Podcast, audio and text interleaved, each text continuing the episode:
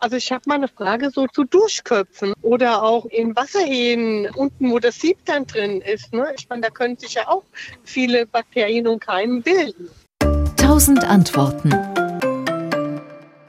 Sie sollten Wasserhähne, also den Aufsatz, diesen Perlator, Ja, und das gleiche ja. gilt auch für den Duschkopf, regelmäßig reinigen, indem Sie sie zum Beispiel einfach mal in Essig oder Zitronensäure einlegen und insbesondere den Kalk rausholen.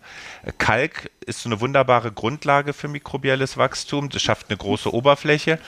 Und mit der Säure, die man dann benutzt, um den Kalk wegzumachen, holt man auch die Mikroben raus. Auf Metallen wächst weniger mikrobieller Bewuchs als auf Kunststoffoberflächen. Das heißt, meistens sind die Metallwasserhähne oder auch die Metallduschköpfe teurer, aber hygienisch gesehen sind sie besser.